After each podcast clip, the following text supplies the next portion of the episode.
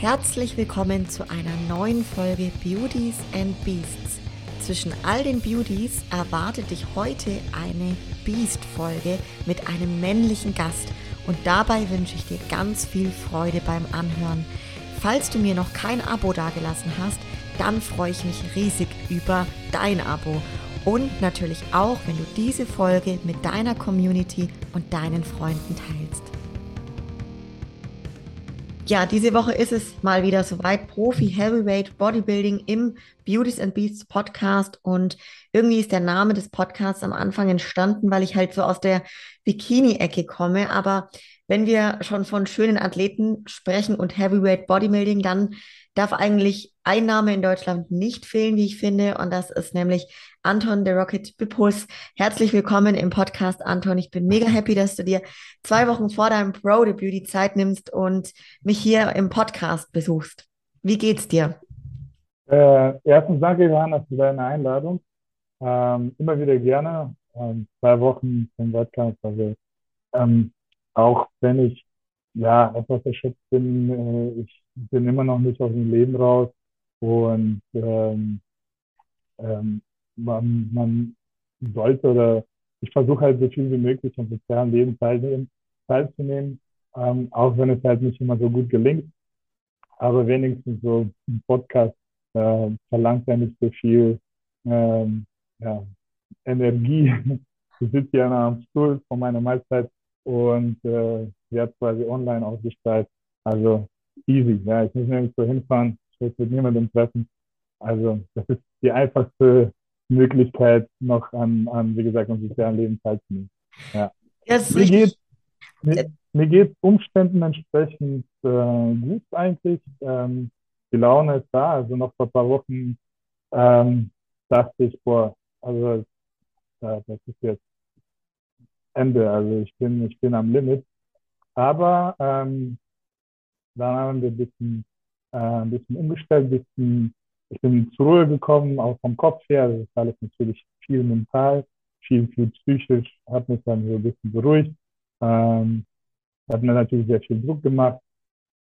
Und seitdem läuft es nicht mehr. Ne? Also mit ein paar guten Leuten gesprochen, also unter anderem mit meinem Coach und äh, äh, hier mit dem hier, ne? mit Markus. Ähm, und äh, vielen guten Freunden, die mich dann ein bisschen ähm, wieder eingeholt haben, mich wieder ja, beruhigt haben. Ja, ja, richtig schön. Vor allem für die Leute, die jetzt gerade zuhören. Ihr müsst euch vorstellen, es ist gerade Samstagabend bei der Aufnahme, 20 Uhr, und der Anton nimmt sich die Zeit halt direkt nach dem Training, hat seine Mahlzeit vor sich und man weiß oder wir wissen, wie wichtig das ist, genau als Bodybuilder, ne, so regelmäßig dann zu essen, die Zeiten einzuhalten und ja, also ich bin, wie gesagt, echt total happy, dass ich dich da jetzt heute so unmittelbar vorm Debüt ähm, interviewen darf. Ähm, bevor wir auch zu deinem Wett oder zu den Wettkämpfen kommen, Anton, jetzt gerade für die Leute, die dabei sind und zuhören, an deinem Dialekt hört man schon, dass du nicht unmittelbar aus Deutschland kommst. Ähm, wo sind denn deine Wurzeln? Meine? Ja, deine Wurzeln. Also woher kommst du? Ja, Leute, ich muss erstmal mich entschuldigen, ja, äh, äh, dass ich hier am, Schmatzen bin und dass mir teilweise wahrscheinlich auch die ersten Reste aus dem Mund rausfliegen werden. Aber äh, wie die Hanna gesagt hat, äh, bin gerade jetzt nach dem Training gerade fertig geworden. Ich muss noch natürlich meine Mahlzeit reinbekommen. Das müssten wir das irgendwie mit euch gemeinsam ja, unter einen Hut bekommen. Ähm, ich bin gebürtig aus Russland. Also ich bin so ähm, in Deutschland sogenannte Deutschrusse. Also ich bin in Russland als Deutscher geboren und ähm, in Russland war ich immer der Deutsche gewesen. Äh, in, in, Deutschland bin ich der Russe. Ähm, ich weiß mittlerweile selber nicht, wer ich bin. so, ähm, ja, ich bin, ich bin, ich bin beides. Ja, ich bin, ich bin beides. Auch wenn wir jetzt das politische Thema möchte ich auch nicht ansprechen. Aber ähm, mein, ich kann meine Herkunft nicht ändern. Und ähm, es ist, wie es ist. Ja. Ich bin in Russland geboren. Hast du oder wann, wann bist du nach Deutschland gekommen und ähm, was sind so, sagen wir mal, die ersten Dinge, an die du dich erinnern kannst damals? Oh, ähm, gekommen bin ich mit 15, das ihr, der erste Schritt ist schon rausgekommen. Ähm, 2004 war das gewesen. Mit 15 Jahren bin ich im August, also ziemlich vor, ich bin mit Zellen ist jetzt ein bisschen blöd, 2004, ja, vor 18 Jahren, ähm, ja, am 19. August meine ich. Wie viel haben wir denn heute? Boah, heute haben wir den 28. Also tatsächlich ja nur. Ja, so vor, vor zehn Tagen bin ich vor 18 Jahren nach Deutschland gekommen. Und ähm, das erste, woran ich mich erinnern kann, ist, also ich war zwischendurch auch mal in Deutschland zu Besuch gewesen und ähm, das Lebensstandard ist natürlich beziehungsweise ähm, die Architektur und ähm, ähm, Ordnung, vor allem die deutsche Ordnung. Das ist das Erste, was, äh, und vor allem die deutsche Bürokratie. Ja. Ähm, das ist das, was halt so als erstes aufgefallen. Und ähm, natürlich die, die Sprachbarriere ne, und beziehungsweise Mentalität der Menschen. Auch die russischsprachigen Menschen, die hier seit Jahren gelebt haben, waren unterschiedlich. Also das waren nicht dieselben, sag ich mal, Russen, die in Russland gelebt haben. Ähm, deswegen war das halt auch für mich schwierig, auch wenn wir eine gemeinsame Sprache gesprochen haben, war ein komplett anderer Humor gewesen. Ähm, es war für mich als 15-jähriger Jugendlicher natürlich extrem schwer, aus dem Umfeld rausgerissen worden zu sein, mein neues Umfeld, vor allem teilweise, ähm, was gar nicht seine Sprache spricht. Ne? Ich musste schnell Sprache lernen. Ähm, ähm, das war halt so ein bisschen schwierig. Ne? Also die Kommunikation und Mentalität. Ne? Also die Menschen waren halt komplett unterschiedlich. Ja, ja. Vielleicht, also ich weiß nicht, ob da, sind da auch Geschwister mit dir mitbekommen, also gerade auch, ob du dich vielleicht oder ihr euch dann am Anfang so ein bisschen durchkämpfen oder beweisen musstet und vielleicht gibt es Dinge, die dir jetzt heute auch im Bodybuilding von damals irgendwie so weiterhelfen? Entschuldigung, jetzt muss ich ein bisschen schmatzen. Ist ruhig, lass dir, lass dir Zeit, ich alles mach, ich mach schnell, ich mach schnell. Gar keinen Stress, du. Also, weil ich könnte mir eben vorstellen, jetzt gerade vor, ja, wie das dann damals war und dass da schon das Ganze eben ein bisschen herausfordernd war, ne? Und gerade eben die ganzen Barrieren dann auch mit der Sprache und allem, dass da jetzt schon, wenn du so zurückblickst, ja, Dinge passiert sind, wo du sagst, hey, das hat dich ganz schön geformt, geprägt und das hilft dir aber jetzt schon auch, gerade wenn es halt irgendwie mal herausfordernd wird, ne? Also sicherlich hat es dann meinen Charakter oder meinen Charakter geprägt, ähm, Entschuldigung nochmal. Ist gut, ja. Nein. Ähm, wie soll ich das sagen? Ich musste ähm, viel lernen, beziehungsweise ich habe auch ja, um, lernen, Fehler zu machen und aus den Fehlern zu lernen. Ähm, vor allem, es war ja natürlich ein, ein ich, ich war in der Pubertät gewesen ähm, Nochmal, also ähm, es ist was ganz anderes, wenn du in einem Umfeld aufgewachsen bist. Du kennst, du kennst die Menschen, du kennst Mentalität, du weißt, was du, was du machen kannst, was du dir erlauben kannst, was nicht. Und hier bist du, ja, hier kommst du in eine Gesellschaft, die komplett anders ist. Und da musst du, musst du dich komplett umformen, du musst dich komplett umlernen. Und ähm, sozial und gesellschaftlich hatten wir natürlich das viel also ich hatte sehr viel Fehler gemacht, wo ich ähm, teilweise ähm, ja, ähm, Konflikte bekommen habe ne? und musste halt musste Lösungen finden, wie ich, wie ich da wieder rauskomme. Sicherlich formt das ja halt deinen Charakter. Das macht einen stärker und ähm, ja, es hat natürlich keine direkte Wirkung, Auswirkung auf, auf Bodybuilding, also Bodybuilding bezogen ähm, das sind halt, da spielen halt andere Faktoren eher die, die Sportarten, die ich davor betrieben habe. Ich habe ich hab leidenschaftlich Fußball gespielt. Ähm, auch als ich nach Deutschland kam, ähm, war ich leidenschaftlicher Fußballer und habe von einer Profikarriere geträumt. Und auch hier in Deutschland weiterhin Fußball gespielt, was halt natürlich noch in einer Mannschaft, wo du nicht verstehst. Und ja, das waren so Sachen, ich bin hier in einen Verein gekommen, wo ich, ich erkläre das nochmal von neu. Ähm, ich habe in Russland in einem Fußballverein gespielt, was halt äh, ziemlich oben gespielt hat und, und äh, sehr ähm, äh, leistungsorientiert war. Wir hatten äh, eine sowjetische Schule, ne, fünfmal die Woche Training, ähm, Disziplin, der Trainer ähm, wurde gesitzt, gesiezt und ähm, ja, man hatte diesen Respekt vom, vom Coach gehabt und man hat halt einen wirklich auf, auf Leistung trainiert. Dann bin ich halt nach Deutschland gekommen, in Nürnberg, äh, in einem Verein, wo halt zweimal die Woche trainiert wird und dann mit dem Trainer nach dem Training oder vor dem Training noch geraucht wird mit 14, so, weißt du? Und dem Trainer, hey Andy, hi, was geht? So, ähm, das war für mich, äh, was, wo bin ich gelandet? So, was hat es? Ja, und dann, ähm, mich hat eher das geprägt, was ich halt aus, aus meinen damaligen Fußballzeit gelernt habe, noch in, in Russland. Ähm, der Trainer hat immer gesagt, Jungs, wenn ihr, wenn ihr, wenn ihr erfolgreich sein wollt, es reicht nicht einfach hier zum Training zu kommen. Ihr müsst selbstständig sein, ihr müsst selber an euren Schwächen arbeiten. Ja, ihr müsst diszipliniert sein, geht laufen, verbessert eure Kondition, ne, verbessert eure Ball, Ballkontrolle, ne, also läuft mit dem Ball, Ball hochhalten, Koordination. Und das hatten wir damals halt schon mit 14 beigebracht bekommen. Und das hat eher ja, einen großen Einfluss auf, ähm, auf Bodybuilding oder auf, auf Sport bezogen. Ne, dieses Selbstlernen, dieses Selbsttrainieren, dieses Selbst, ähm, ja, sich selbst entwickeln.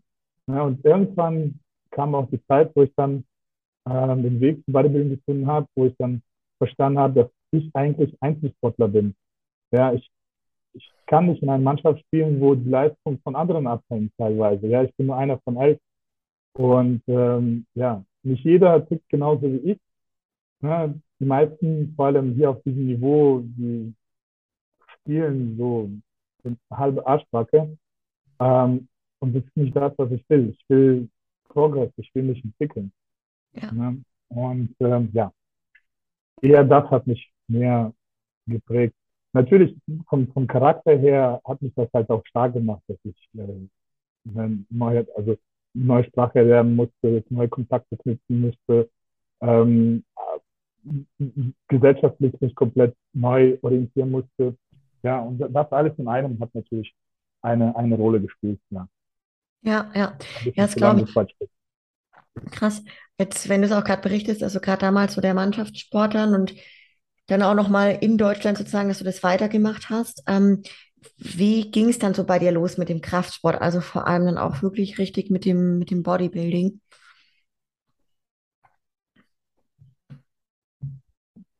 Also am Anfang habe ich, also nach dem Fußball, habe ich ähm, mit Kampfsport angefangen. Ähm, hatte einen guten Freund, der ähm, Kickboxing trainiert hat. Und ähm, ich habe ja schon inzwischen ein bisschen mit Fußball aufgehört. Das waren so ein, zwei Wochen vergangen. Und ähm, wir standen mit Jungs einfach, haben gechillt nach dem Parkplatz, wie es halt immer so ist. Und der Kollege, ähm, der kam halt immer entweder vor dem Training oder nach dem Training vorbei, hat erzählt, er hatte auch nicht so lange angefangen damit und hat erzählt, wie cool das ist.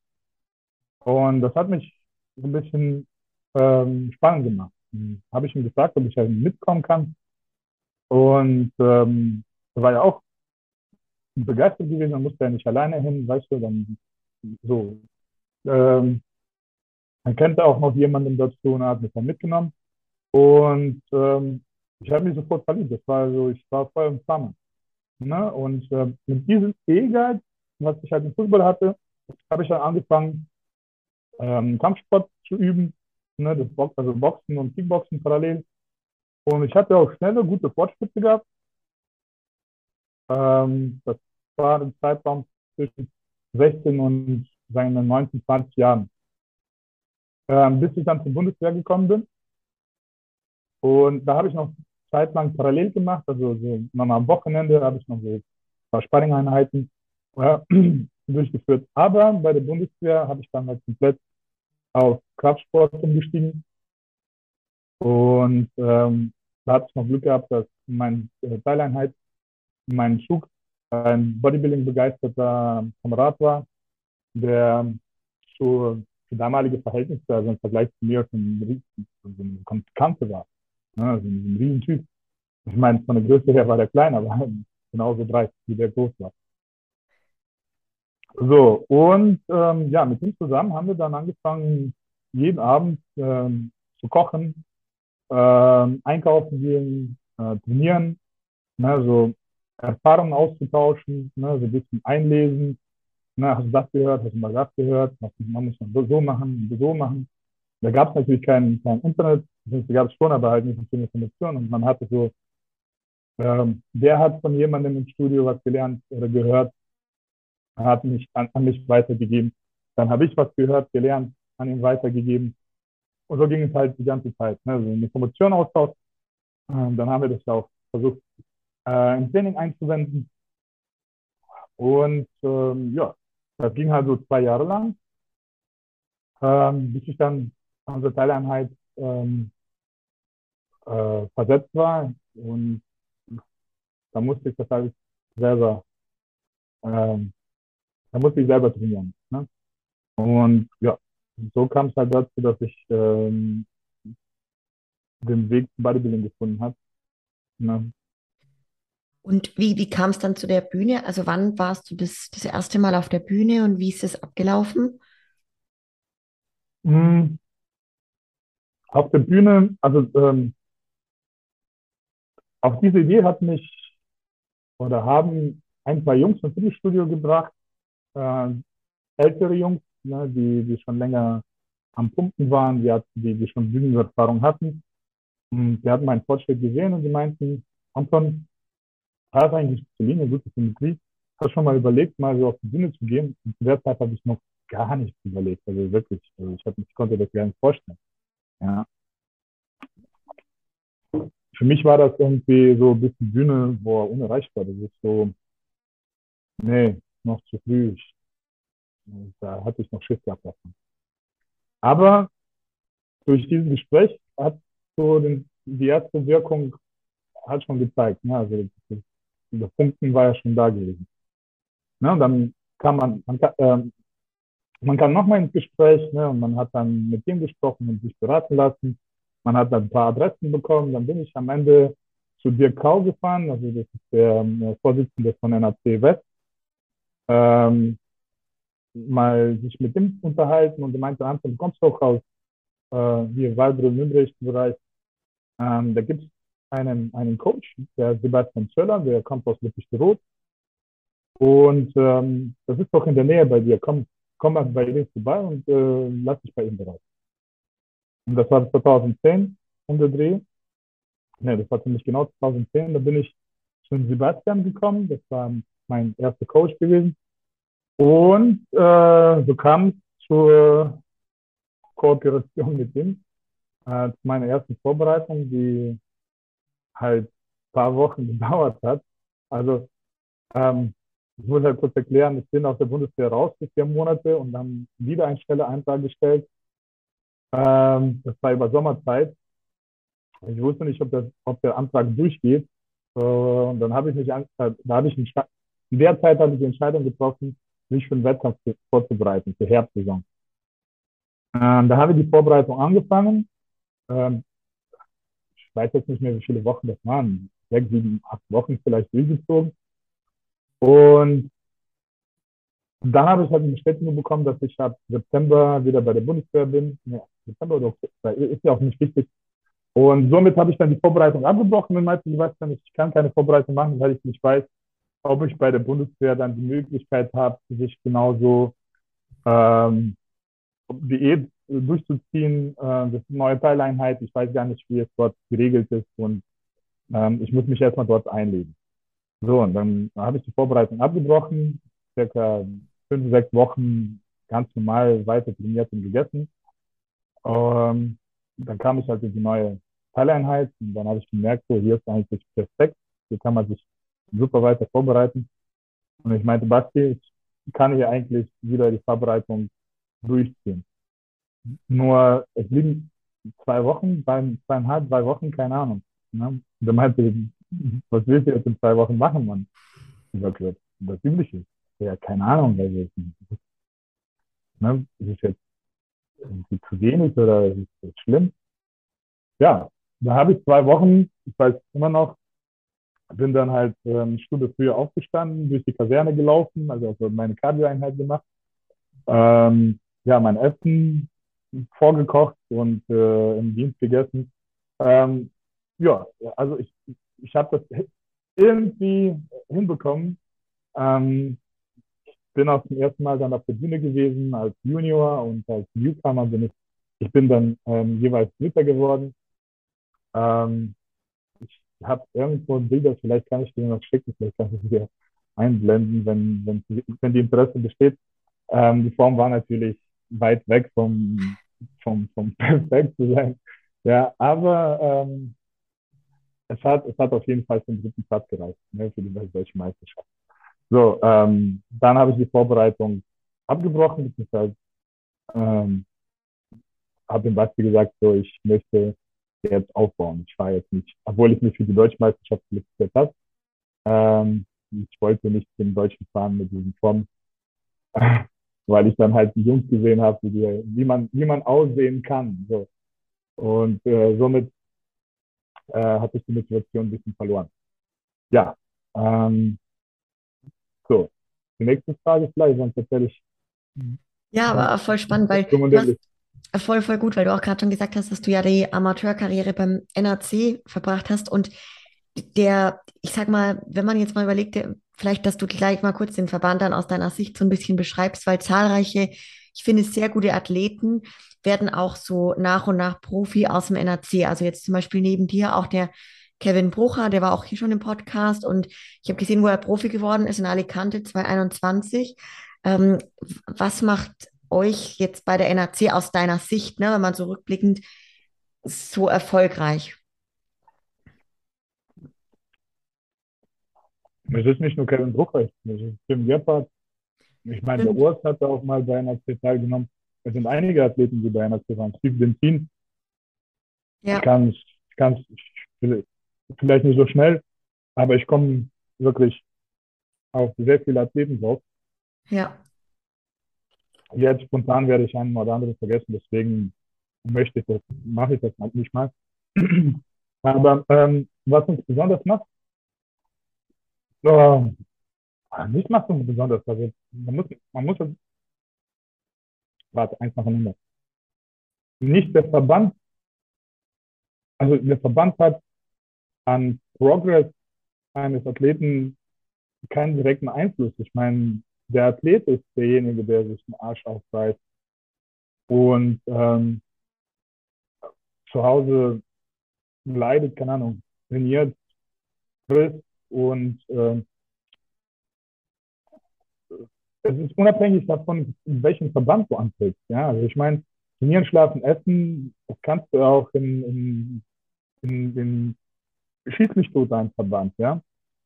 Ähm, ich muss halt ganz vorsichtig sein, ich möchte jetzt kein, kein Beef zwischen, zwischen den Verbänden, also zwischen zwei größten Verbänden in Deutschland. Ähm, also für mich war es also ich bin bei einer C, ähm, ich habe ich hab bei einer C teilgenommen zu, zu, der Zeit, weil ich A, erstens gar kein, nee, warte, ich versuche mal das jetzt neu. Ähm, ich bin über Sebastian damals zu einer C gekommen. Ich wusste gar nichts über Verbände. Ich dachte, Bodybuilding ist Bodybuilding. Ne? Es kann möglich sein, dass wenn ich zu einem anderen Coach gekommen wäre, der bei DBV ähm, aktiv, aktiv wäre, dass ich wahrscheinlich bei DBV teilgenommen hätte. Ja, ähm, aber ich bin froh, dass es so gelaufen ist, wie es gelaufen ist. Ähm, ich bin mega glücklich gewesen bei NAC und die Zeiten als Amateur bei NAC ähm, kann man nicht versetzen. Es waren so warme, so schöne Zeiten, es sind so tolle Erinnerungen. Und ähm, ja, so viel, so viel, so viel dazu. Ähm, nach der Spaltung von ICB ähm, ist einiges halt in der Bodybuilding-Szene passiert. Also die BV, NPC sind wieder zwei unterschiedliche Verbände aus einem ganz großen Verband äh, rausgekommen. Und ähm, ja, jetzt gibt es so gut wie kein Amateurliga, Amateurwettkämpfe. Es gibt halt jetzt nur Pro-Qualifier. Doch, also es gibt jetzt natürlich ähm, NPC äh, regional, also regionale Wettkämpfe.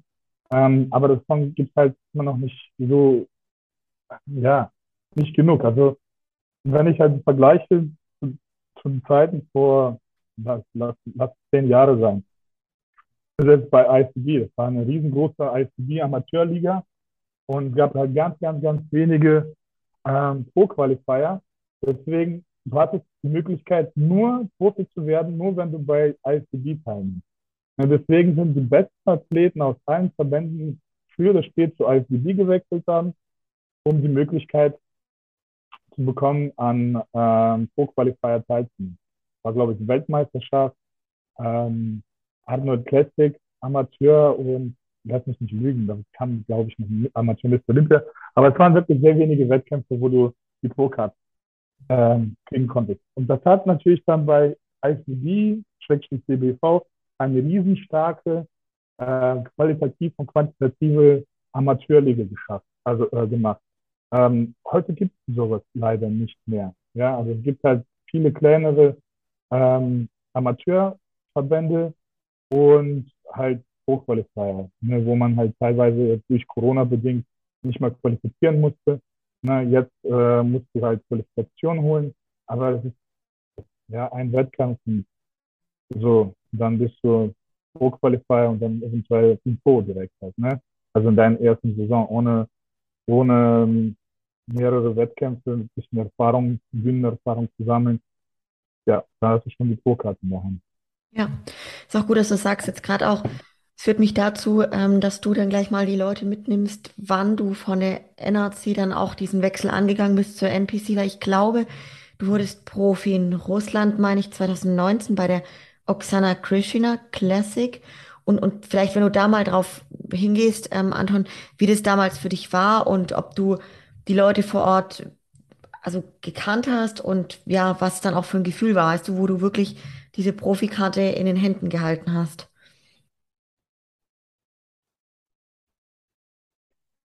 Also erstens bin ich letztes Jahr Profi geworden, also 2021. Ach, stimmt, okay. Ja, das war das letzte Jahr gewesen. Ähm,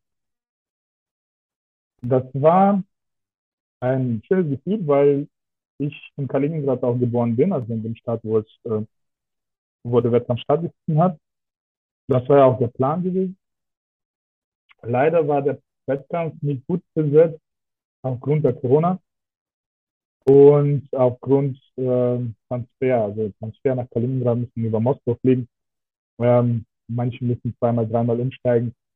Ähm, deswegen, es gibt leider wenig direkte Flüge nach Kaliningrad und das war meiner Meinung nach das Problem gewesen, dass die Teilnahme so, so gering war. Also es gab trotzdem ein paar gute Athleten, die auch heute äh, Profi sind. Aber ähm, in meiner Klasse gab es drei oder zweieinhalb, so, ne, dreieinhalb. Also da war ein etwas ähm, ein kräftig gebauter Athlet, ich weiß nicht, ob er eine Wette verloren hat. Ähm, ja, hat auf jeden Fall einige Bilder kaputt gemacht. so, ich kann leider nichts dafür. Ähm, ich bin an den Wettkampf oder ich bin zu dem Wettkampf hingefahren, nicht für meine Pro-Card zu jagen, sondern wie gesagt eher so aus emotionalen. Also ich habe meine, meine Mutter und meine, meine, meine Großeltern, die wohnen noch da, meine Geschwister wohnen noch da. Äh, die waren alle bei dem Wettkampf äh, dabei gewesen, haben ne, die, die, die Halle gerockt. Und ähm, ich habe das quasi so verbunden halt. Ne? Also ich war, wie gesagt, sehr lange nicht mehr ähm, zu Hause gewesen und ähm, ich wollte das beides verbinden. Ne? Also Wettkampf teilzunehmen. So, dann habe ich halt die Pro-Card geholt. Geplant waren noch ein, zwei Wettkämpfe, trotz die Pro-Card. Nur ähm, der Coach hat mich dann überredet. Also der Patrick meinte, wofür? Also ich meine, du hast ja Pro-Card, ne, komm, wir gehen lieber früher raus, gehen früher ins Off, also in den Off-Season, als jetzt noch, keine Ahnung, vier Wochen zu diäten.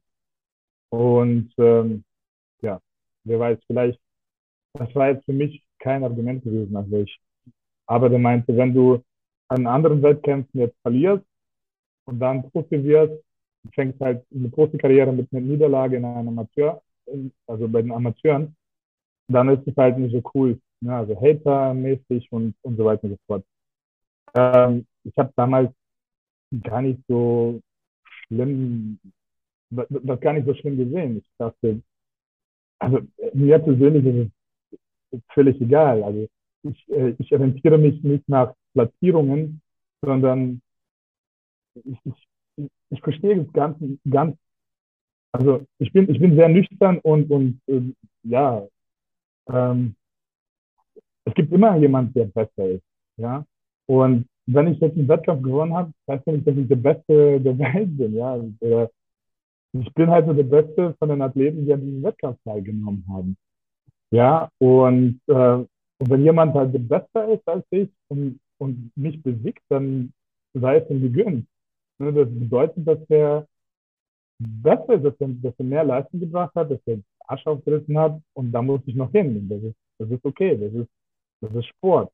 Ja, und nicht einfach, keine Ahnung, sich Wettkämpfe aussuchen, wo man halt am, am, am, am, am besten glänzt ne? und quasi so ego-mäßig unterwegs zu sein. Ja? Das, das ist nicht mein Art.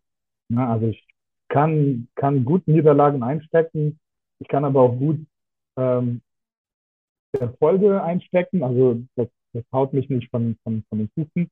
Also ich bleibe halt immer nüchtern und ja, ich bin, ich, ich bin nicht zu bescheiden, aber ich bin auch, wie gesagt, ich, ich komme klar mit meinem Ego. Also ich bin, na, ich würde behaupten, ich, ich stehe fest auf dem Füßen.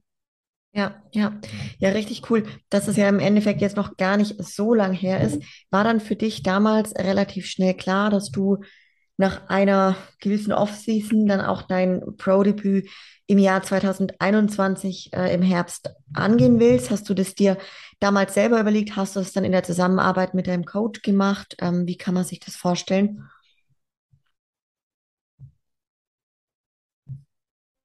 Also circa ja, also Herbst, Ende des Jahres war es natürlich eingeplant.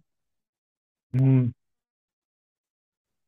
Und daraufhin haben wir natürlich dann gearbeitet, nur es kamen ein paar unangenehme, unvorhergesehbare, unvorsehbare, sag mal richtig, hilf mir bitte.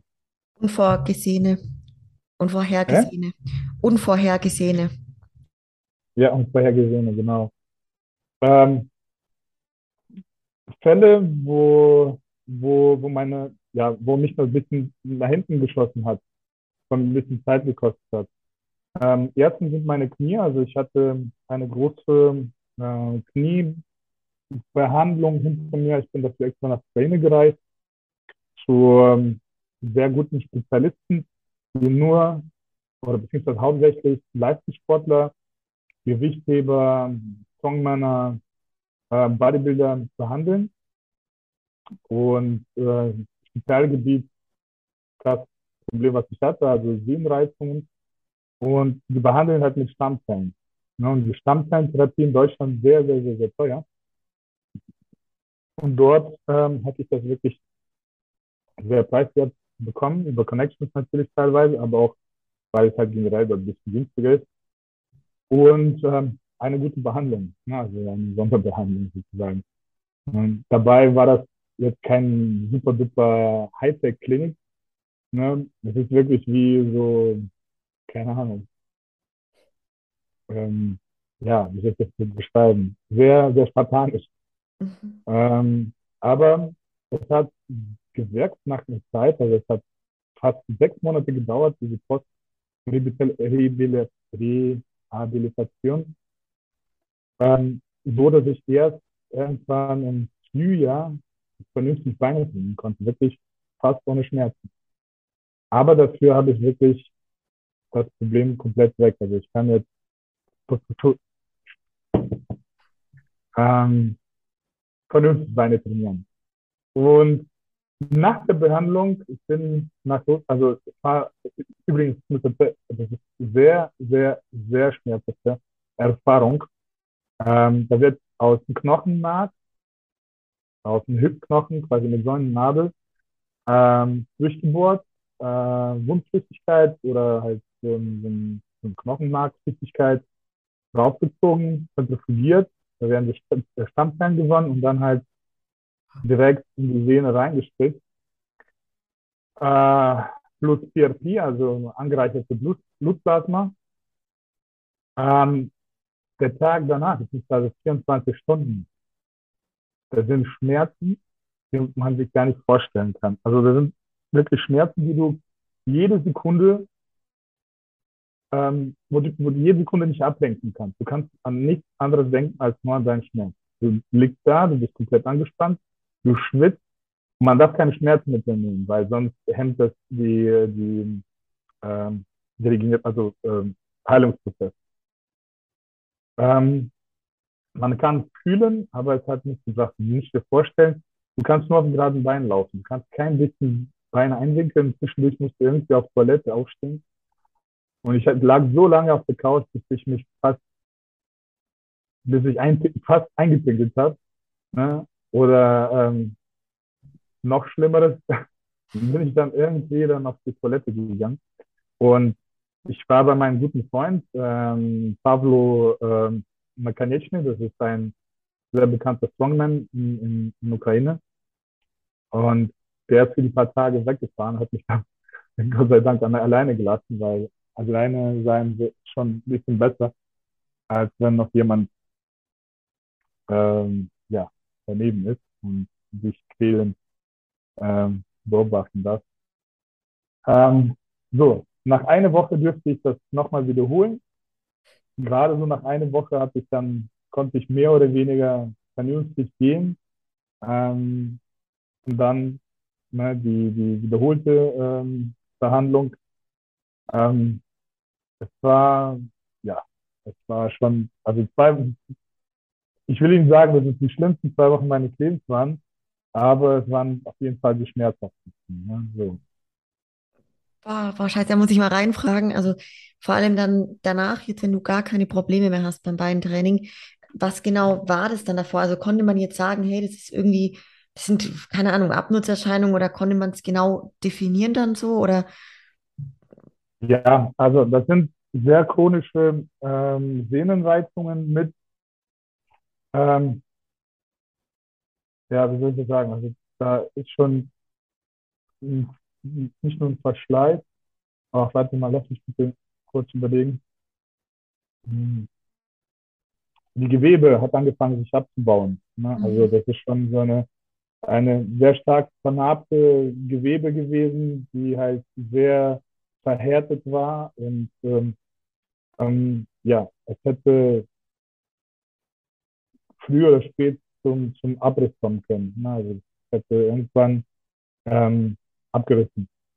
Und ähm, ja, jetzt ist es, jetzt ist es nicht mehr so. ähm, jetzt fühlt sich das ganz gut, ganz, ganz geschmeidig. Und direkt nach der Behandlung aus der Ukraine, also Behandlung in der Ukraine, als ich dann nach Hause zurückkam, hatte ich dann das nächste Problem gehabt. Ich hatte äh, Herzrhythmusstörungen, wahrscheinlich stressbedingt. Ähm, bin damit halt auch ins, Krankenhaus eingeliefert worden. Da hatte ich meine Operation bekommen. Das ist so ein, geht man halt mit so einem, so einem Katheter durch die Leiste zum Herz und äh, ödet dann ein paar Zellen, damit der Herzrhythmus wieder normal ist. Und dann dürfte ich wieder eine Zeit, Zeit lang nicht trainieren. Da bin ich halt äh, mit ganzen Sachen rausgegangen, dachte, ich mache jetzt komplette Pause und sprich, bin für einen guten halben Jahr rausgeflogen, halt aus dem Rhythmus. Und erst Anfang des Jahres, Ende des Jahres oder Ende des letzten Jahres konnte ich wieder langsam anfangen, ähm, die, die Form wieder zurückzubekommen. Also sprich, einen richtigen Option hat es leider nicht gehabt. Ja, Wahnsinn. Umso, also ich finde, ja, krass, umso stärker auf jeden Fall, dass du da jetzt so dastehst, wie du dastehst. Ähm, die Leute wissen, wie du aussiehst und das ist schon echt, ja, muss man sagen, großen Respekt auf jeden Fall. Und umso schöner, dass du halt jetzt ohne Schmerzen auch wieder komplett Beine trainieren kannst seit dem Frühjahr, ne? Ähm, hätte man, wenn man das jetzt nicht wüsste, Anton, wenn man nicht darüber mit dir gesprochen hätte, finde ich, würde ich es jetzt niemals gesehen haben, dass da einfach eine Zeit lang kein solches Beintraining möglich gewesen ist. Ne? Das ist schon echt, echt krass. Ist dir auf jeden Fall zu wünschen, dass das auch gerade so bleibt, ne? Und du da weiterhin ohne Schmerzen trainieren kannst. Ich will auf jeden Fall jetzt so zu dem Punkt ähm, mit deinem Vorbereiter kommen, also zum Thema Coach. Die Zusammenarbeit mit dem Patrick Tour. Also ist ja einer der größten Coachnamen im Bodybuilding. Und ähm, vielleicht auch da, dass du uns mal abholst. Wie bist du auf ihn als Coach gekommen und seit wann ist es so und wie ist auch vielleicht die Zusammenarbeit mit ihm all, anders als mit anderen Coaches? Also, ähm, ich bin auf Patrick gekommen durch Sascha Schüler. Der Sascha ist mein guter Freund und ähm, der war zu der Zeit beim Patrick gewesen, bevor er zum Stefan gewechselt hat. Ähm, und ich war zu der Zeit bei Sibyl Peters, die Oma aus, aus Holland. Äh, die ist bekannt, äh, dass für, also für, äh, kennst du die? Vom, vom Sehen, ja. Also von Ja, Social Media. ja, Ja, aus, aus Generation Iron, das ist die erste Trainerin von, ähm, von Roland Winkler, genau.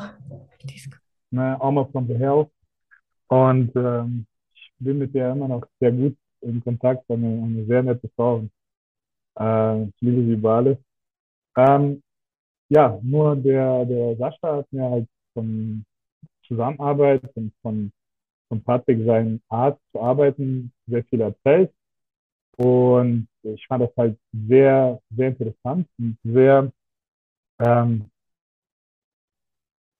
sehr professionell, also wirklich sehr gut durchdacht. Und ähm, ähm, da dachte ich, ich möchte das auch probieren. Also ich, das hat mich sehr neugierig gemacht. Ähm, dass vor allem wieder, vor allem wieder Patrick, ähm, die Training, die Trainingsperioden mit, mit, der, äh, mit Ernährungsplan zusammen kombiniert und mit Supplementierung und mit allen anderen. Ja, diese Periodisierung, ne, immer was Neues, immer, ähm, also es macht schon sehr, sehr viel Sinn und ist schon sehr, sehr gut durchdacht.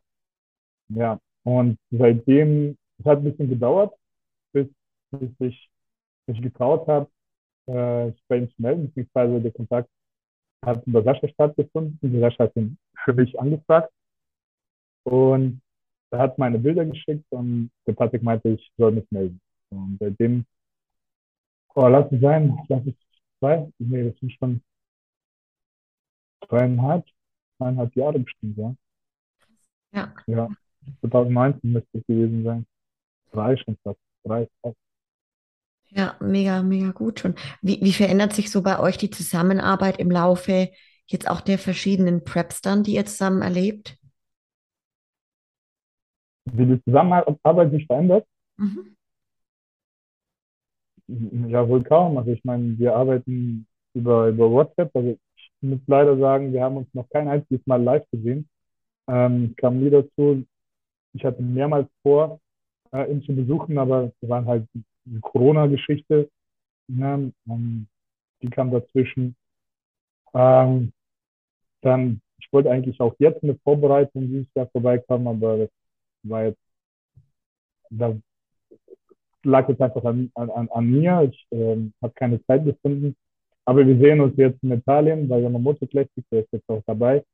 Ähm, und da starten auch noch ein paar Athleten von ihm. Und ja, darauf freue ich mich sehr. Äh, die ersten, das, das erste Treffen, das, das erste Sehen, ähm, da kann ich endlich meine Form live zeigen und nicht auf den Bildern, weil es unterscheidet sich schon extrem. Ja. Naja, es gibt halt, es gibt Athleten, die auf den Bildern sehr anders aussehen als live, mal im positiven Sinn, mal aber auch im negativen. Und da muss man halt so live sehen. Ja, und ich bin ein so ein Athlet, den muss man live sehen. Ja, aber, aber umso besser, wenn es bisher schon so erfolgreich bei euch geklappt hat, ohne dass er dich live gesehen hat und jetzt das Ganze dann im Endeffekt, ja, dieses Jahr mal passiert, wie, wie cool, hey, mega. Und schön zu sehen, dass es so gut funktioniert, ja, auch wenn er dich eben jetzt nicht ein paar Mal schon live gesehen hat und ihr halt einfach per WhatsApp online sozusagen euch gut kennengelernt habt, ne? Und er rausgefunden hat, hey, wie, wie tickst du, wie tickt dein Körper? Ja, Genau. Ähm, also ich muss leider sagen, wir haben uns noch nicht so gut befreundet. Also wir sind, wir sind immer noch so ein Coach, ein Trainer. Also ich, ich habe mir das noch nicht erlaubt, diese Stufe, diese nächste Stufe zu gehen, ja. Also ich, wenn, wenn wir mit dem telefonieren oder ähm, meistens ist es einfach nur ein WhatsApp-Kontakt, Sprachnachricht oder ähm, Text. Ähm, ich, ich stelle Fragen nur, was Training bezogen ist, also was, was Bodybuilding bezogen. Ich wünschte mir ein bisschen mehr natürlich, also ich möchte schon den Patrick ein bisschen mehr kennenlernen. Wie gesagt, nein, einen, einen neutralen, eine neutrale Stimmung, ne, in einem neutralen Umfeld mal zusammen was essen gehen und mal so ein bisschen. Aber vielleicht ergibt sich das jetzt auch nach dem Wettkampf. Ähm, wie gesagt, bis jetzt ist es immer noch so ein bisschen super, also so, ein Abstand dazwischen halt, ne? Immer ja. geschafft ist.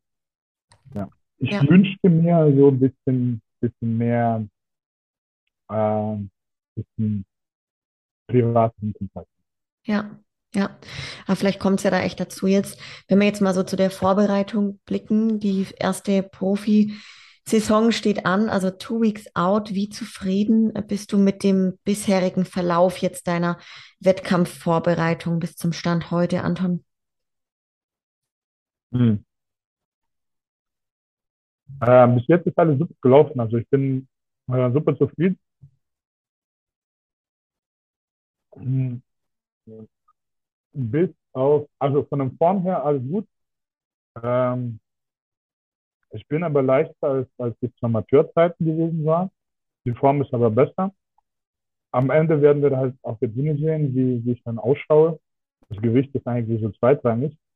Aber man, man orientiert sich trotzdem so ein bisschen. Ja, man will ein bisschen mehr Muskeln haben und Muskeln haben halt Gewicht. Und wenn du halt ein Jahr oder in meinem Fall ein halben Jahr Arsch aufgerissen habe, dann weniger Sieger als Amateur, das macht so ein bisschen psychisch, ähm, bisschen Druck.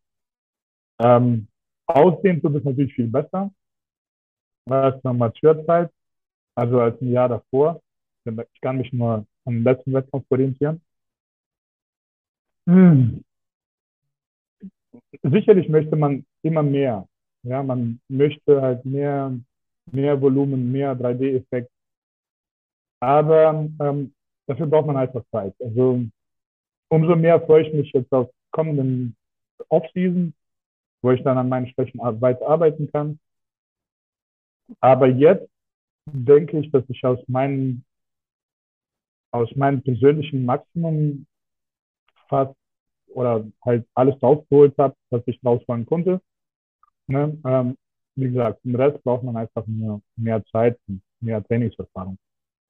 Ja. Voll, voll gut. Wann hast du so den Entschluss gefasst, dass du dein Pro-Debüt in Angriff nehmen wirst? Was, äh, was macht man bitte mit Pro-Debüt?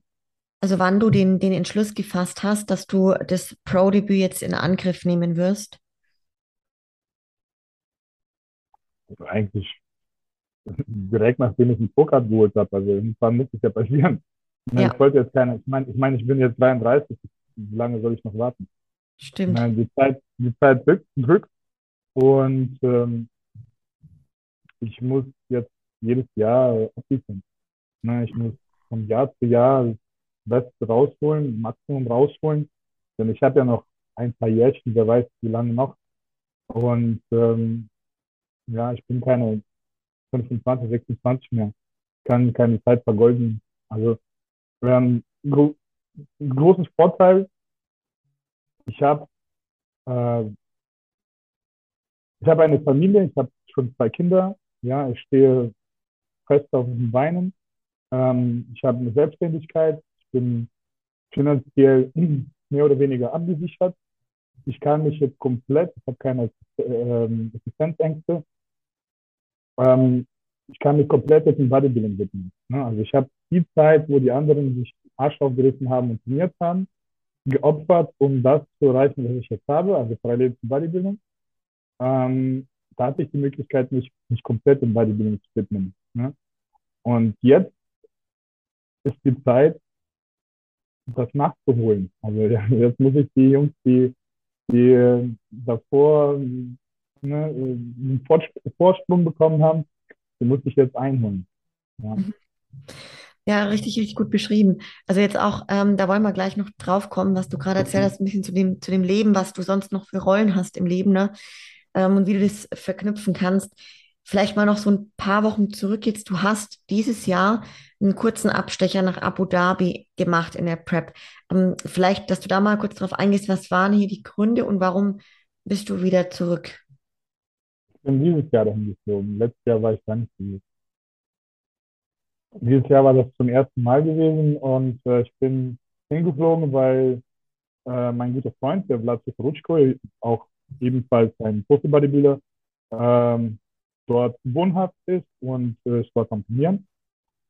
Und er hat mich eingeladen, äh, quasi äh, ins Trainingslager. Ähm, ich habe die Einladung angenommen.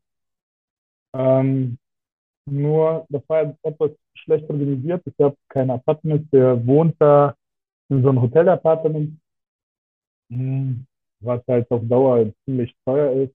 Also geplant waren sogar mehrere Monate. Also ich wollte die ganze Vorbereitung dort durchziehen. Äh, unter der Voraussetzung, dass wir halt ein, ein, ein Apartment zusammen buchen.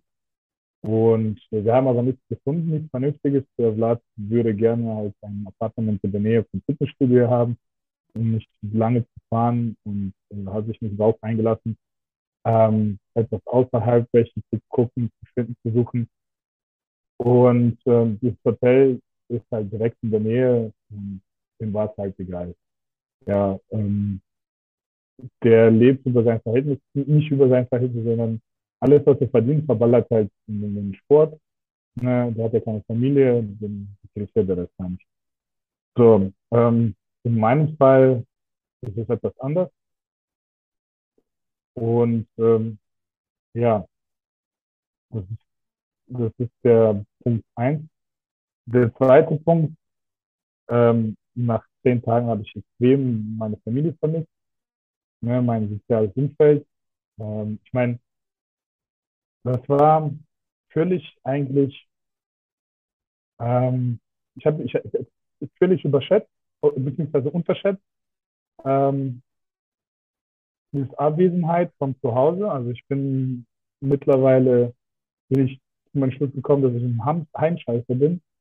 Äh, und ich habe zu lange und zu viel Energie reingesteckt, um das, wie gesagt, um das zu erreichen, was ich, was ich habe. Ich habe mein, wie gesagt, mein Fitnessstudio mit meinen Geräten. Also ich, ich habe meinen Alltag, ich habe alles äh, äh, strukturiert. Ähm, ich habe meinen Physiotherapeut, ich habe meinen Heilpraktiker, ich habe meine Lebensmittel, ich habe meinen Fleischer, der mir ein Fleisch liefert, ich habe meinen Supplement äh, äh, der mir ne?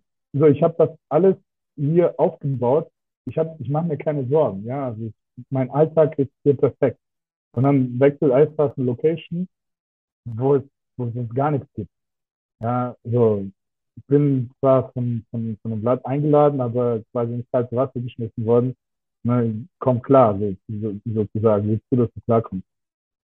Und äh, ja, dann habe ich nach zehn Tagen gedacht, was soll ich denn noch? Ne? Also ich bin alles zu teuer, ähm, alles muss ich irgendwie hier selber organisieren, ähm, doppelt und dreifach bezahlen. Meine Familie ist weit weg, also ich möchte sie gerne äh, umarmen.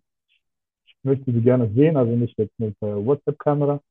So, und ich weiß nicht, ob das jetzt durch die ganzen Stress ähm, und Klimawechsel, also da waren, da waren schon 10 Uhr mittags oder vormittags 40 Grad. Die, die Luftfeuchtigkeit bzw. Äh, Sauerstoffgehalt in der Luft war sehr niedrig. Hatte kaum die Luft zu atmen und dann noch intensive Trainingseinheiten. Ähm, ich habe mich nicht regenerieren, ich konnte mich gar nicht regenerieren. Eine Hotelanlage ist nur eine scheiß Klimaanlage. Ich konnte keine Fenster aufmachen, um frische Luft reinzubekommen. Ich hatte ständig das Gefühl, ich ersticke. Und alles diese Punkte, die ich jetzt gerade aufgezählt habe, ne, ähm, haben dazu gebracht, dass ich dann die Entscheidung zum Schluss getroffen habe, ich muss nach Hause. Hier fühle ich mich nicht wohl. Ich mache keinen Progress, sondern Regress. Ich regeneriere mich nicht. Mein, mein zentrales Nervensystem ist ständig überlastet. ich habe sechs Kilo verloren in dieser kurzen Zeit und, äh, und Mille Euro habe ich auch verloren jetzt in der Zeit. Wofür? Ne, damit der Vlad einfach mal einen Kollegen hat, mit dem er ein bisschen quatschen kann. So, nee, tut mir leid, also nicht, nicht in meinem Fall. So, Nicht. da habe ich die Entscheidung getroffen, wieder nach Hause. Ja, ja. Kann ich so, wie du es jetzt berichtest, auch auf jeden Fall echt nachvollziehen. Wahrscheinlich hat dir das jetzt auch, seitdem du wieder da bist bei der Family und bei allem, auch nicht einmal irgendwie gefehlt, oder? Dass du weg warst dort. Nein. Ja, ja. Denke ich, denke ich mir. Wenn man jetzt, äh, Anton, auch noch so abschließend zum Thema diese Saison, die jetzt vor der Tür steht, ähm, einmal, wie arg fieberst du jetzt dem Wettkampf entgegen in zwei Wochen und vor allem auch, was sind deine persönlichen Ziele für die erste Profisaison? Mhm. Mein, meine Ziele, meine Ziele für den ersten Wettkampf, ich habe das schon mehrmals erwähnt, hm, das kann man sich als Ziel für ein Pro-Debüt setzen, wenn man jetzt nicht Nick Walker ist oder, oder Hunter LeGuarda oder jetzt äh, Andrew Jackson, äh, Jacket. Ähm, ich möchte, also mein klares Ziel ist jetzt für Yamamoto Classic, äh, für Yamamoto Cup, das heißt, äh, welche Athleten da hinkommen. Ich würde mich wirklich mit dem zweiten Call-Out sehr zufrieden sein. Ähm, mein Ziel ist, mein, mein Form, mein Bestform auf die Bühne zu bringen. Vor allem die Präsentation, Bauchkontrolle, ähm, damit ich mich nicht ärgern kann, dass ich dann wegen, wegen, wegen Bauch zum Beispiel, wegen irgendwie Posing-Fehler ähm, abgewertet worden bin, dass ich halt quasi durch meine Form, durch meine Leistung meine maximale Punktzahl äh, sammeln kann, was ich, was ich, was ich nur kann.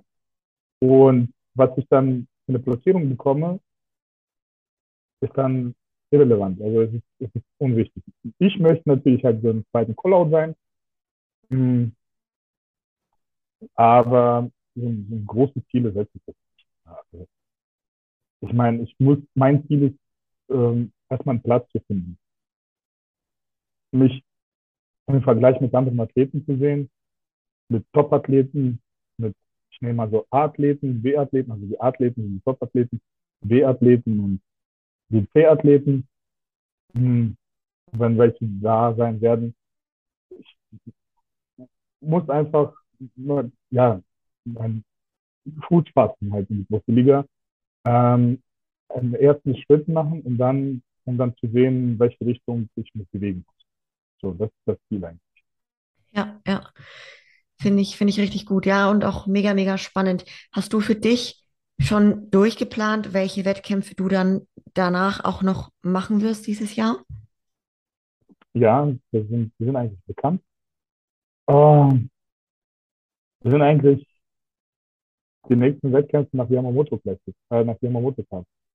Ja, also wir sind äh, zwei, drei Wochen Abständen sind die einzelnen Wettkämpfe in Europa, gibt es keine andere. Ja. So, die nehme ich dann halt mit. Und insgesamt werden drei Wettkämpfe sein, keine zehn, inklusive Mr. Olympia. Ähm, danach geht es halt ins. Ja, richtig cool. Ich würde auch, also an sich könnte ich hier noch ein bisschen weiter fragen zur Prep, aber ich will unbedingt noch was Wichtiges äh, gegen Ende auch ansprechen. Du hast auch gerade schon gesagt, du bist Profi-Bodybuilder, so weit, so gut, aber da gibt es schon auch einige jetzt mittlerweile, aber du bist eben auch, ja, ich sag mal, Unternehmer mit einem eigenen Gym. Du bist Familienvater, Ehemann, YouTuber, Influencer, gefragter Podcast-Gast und vor allem auch ein wirklich mega angenehmer Gesprächspartner und Mensch, wenn man dich auch so schon mal kennengelernt hat und mit dir gesprochen hat, Anton. Also ich finde es echt äh, be wirklich beeindruckend. Ähm, wie, also wie machst du das alles? Weil es sind so viele verschiedene Rollen bei dir. Man kann sich das so als Außenstehender nicht unbedingt äh, direkt vorstellen, wie du das alles hinkriegst, ja. Also danke für das angenehme Gesprächspartner, das kann ich nur wirklich zurückgeben. Danke. Ähm, wie ich das schaffe, ähm, muss ehrlich gestehen, also ohne mein Umfeld würde ich das niemals schaffen. Also ohne meine Frau, die fährt natürlich mit, aber das ist das ist keine Strategie, das mache ich nicht, damit sie, sie ähm, äh, ja, wie sagt man das? Nicht damit ihr das hört, sondern das ist wirklich, das kommt von ganzem Herzen. Äh, die Frau managt wirklich kompletten Haushalt, inklusive Kindererziehung und sogar ähm, meine Tochter aus meiner erste, erste Beziehung, also die, ähm, die, die, die, die kommen, die sind mittlerweile sehr dicke mit meiner Ex-Frau und was, was halt ähm, ja, sehr lustig ist, aber auch, ups, Moment, siehst du mich? Ja, bist wieder da. Ja, ähm, was auch für ja, zum, zum Vorteil ist. Also das ist, das ist auch für, für mein Umfeld spricht, ja. Selbst meine, meine Ex-Frau macht da wirklich sehr, sehr gut mit, ja, und ähm, macht keine Probleme. Meine, wie gesagt, meine ältere Tochter ist regelmäßig bei uns zu Besuch und ähm, meine Frau unternimmt was. Die fahren zur Musikschule, die fahren zu, keine Ahnung, äh, verschiedene Schwimmbäder. Jetzt in der Zeit, wo ich jetzt in Vorbereitung bin und leider nicht mitkommen kann, ähm, ähm, keine Ahnung, Zoos und äh, verschiedene andere Unterhaltungsmöglichkeiten, was man mit Kindern machen kann. Ähm, mein Studio, ähm, das leitet und managt wunderbar der, ähm, mein guter Freund Max, ist auch gleich Geschäftsführer, der macht seine Arbeit wirklich top. Ne? Der, hat, der hat das eine komplette quasi in, in seinen Händen. Ähm, ja, genauso in allen anderen. Ne? Also mein Umfeld, meine Freunde, meine Familie, alle unterstützen mich in diesem Bereich. Ich bin halt nur der, der Koordinator. Also ich koordiniere das und äh, ja, das funktioniert anscheinend ganz gut. Ja. Ja, mega. Also echt großen Respekt auf jeden Fall. Richtig, richtig stark. An welcher Stelle steht Bodybuilding für dich?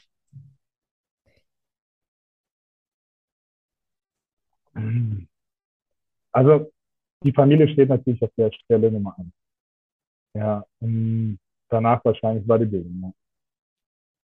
Eine Familie, Freunde, also Umfeld, so, das ist, ähm, es ist schwierig. Also ich kann nicht, also die Familie ist auf jeden Fall Nummer eins. So, das, das kann man da nicht dran zurückgehen. Ne?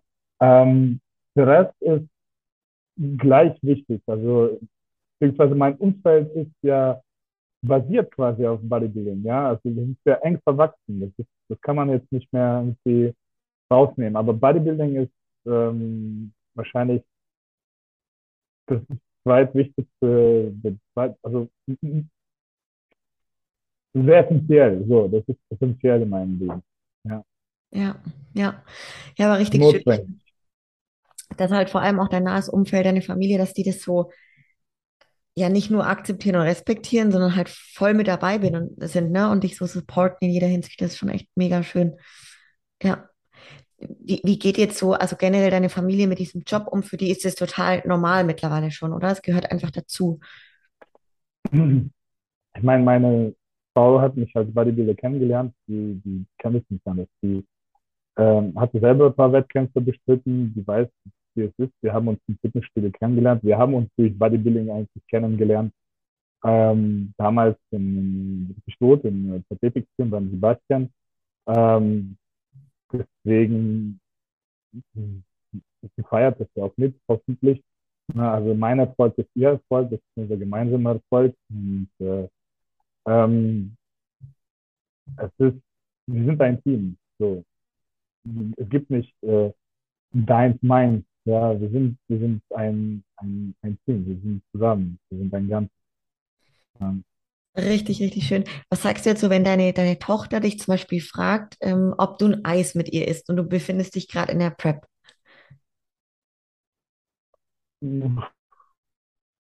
Also damit hat sie kein Problem, dann ist sie zwei, ja, dann ist immer ein Eis mit.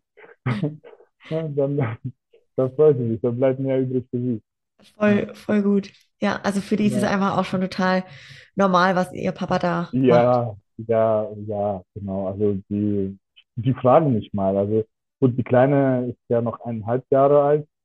Ähm, die gibt mir immer ständig irgendwas so zu, zu probieren. Ne? Ich muss unbedingt ähm, das probieren, was du isst.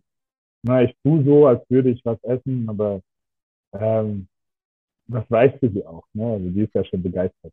Ne? Die ältere Tochter, die ist schon fünf, die kann man ja alles erklären. Hm, die, ja. die, ist ja, die ist nicht mal in, ein, in eine Bodybuilding-Familie oder in, rein, reingeboren. Ne?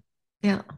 Sie weiß, dass der Papa nicht alles isst oder nicht immer alles essen darf. Und die fragt ja auch nicht. Ne? Also wenn der Papa was wissen will, dann isst er was. Wenn er was nicht, nicht will oder nicht darf, dann macht er einfach nicht. Die kümmert sich nur um sich. Ne? Um ihre kleine Schwester. Ja. Ja, cool, voll, voll schön. Wenn wir jetzt so in die Zukunft blicken, Anton, was sind so deine Ziele für die, für die Zukunft? Kannst du das beantworten? Ähm, meine sportliche Karriere oder? Gerne, aber ähm, gerne auch verbunden mit den anderen äh, Säulen schon auch, ja. Ich bin eigentlich nicht abergläubig, ähm, aber, aber irgendwie schon.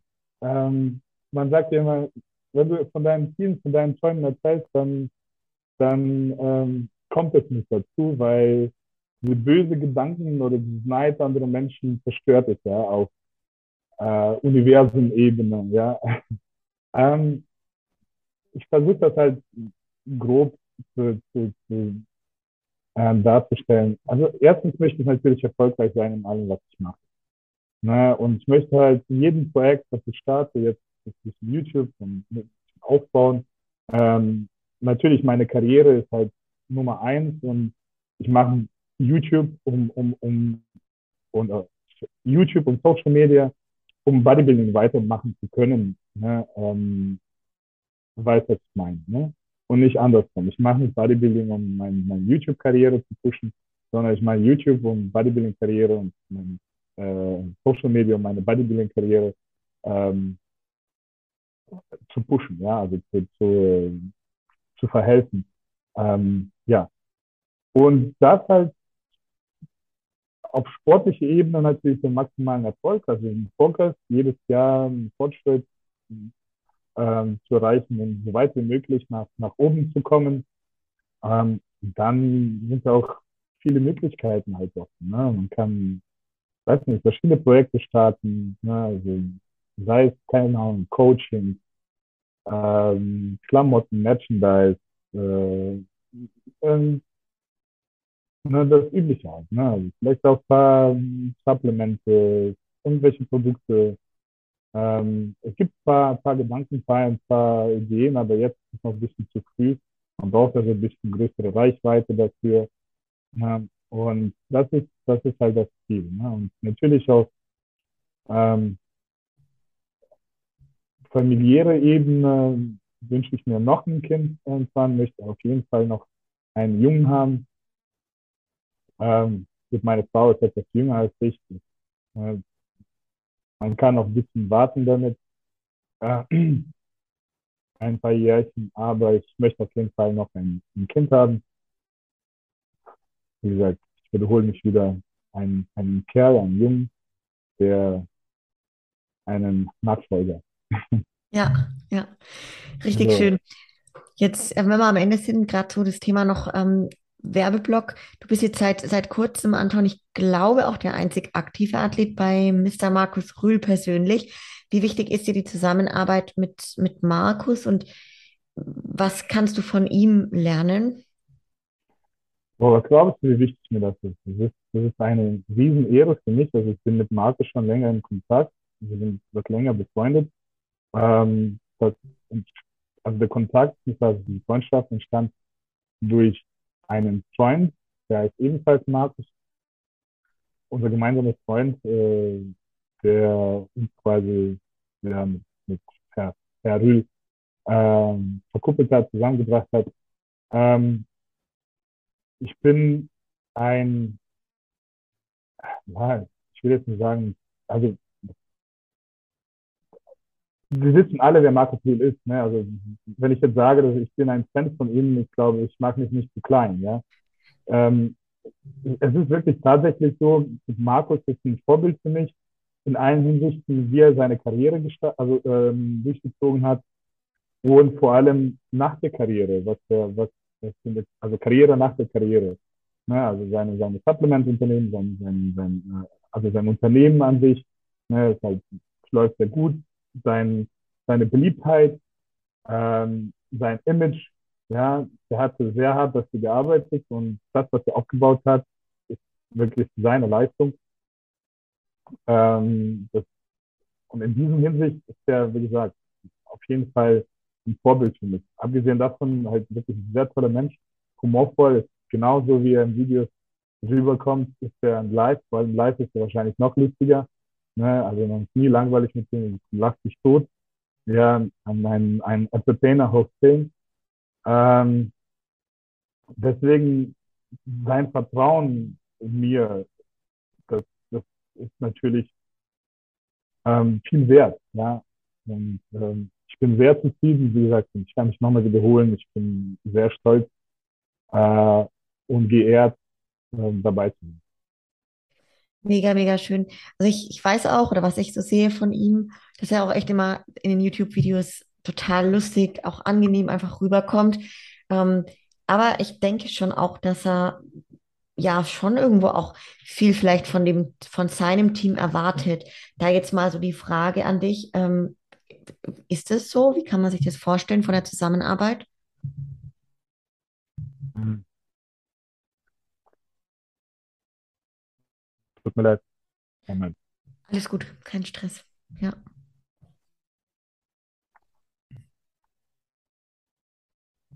Ähm,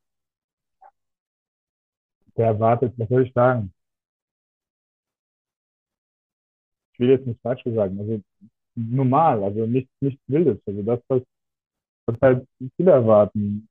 Ich meine, mir ist ja auch bewusst, äh, ich, es ist jetzt kein, kein Geschenk. Also ich, das ist eine Kooperation und Zusammenarbeiten, auch wenn wir jetzt äh, gut befreundet sind. Ich muss was dafür tun und ich mache das aber auch wirklich gerne. Wir haben, wie gesagt, sehr lockeren Kontakt und du weißt ganz genau, genauso wie ich das weiß, ähm, was ich zu tun habe und was ich machen muss. Man muss nicht zweimal, dreimal sagen.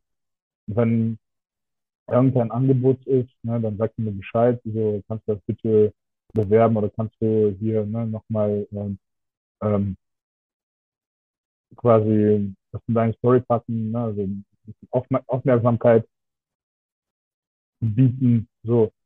Und ähm, das funktioniert schon. Also ich muss jetzt nicht nackt vor der Kamera äh, sich zum Affen machen. Ja, also nicht bilden. Ja, ja. Richtig schön, hey, mega. Und ich glaube, also jetzt auch für die Leute, die dich, die euch supporten wollen, einfach bei dir auf dem Profil gucken und dann. Ja, also wenn mich jemand supporten will, dann kann er einfach das dem Markt, also ganz einfach mal, es gibt leider keinen 10%-Code, weil es sich nicht lohnt bei zwei Athleten. Ja, es ist einmal Matthias Wotos und ich.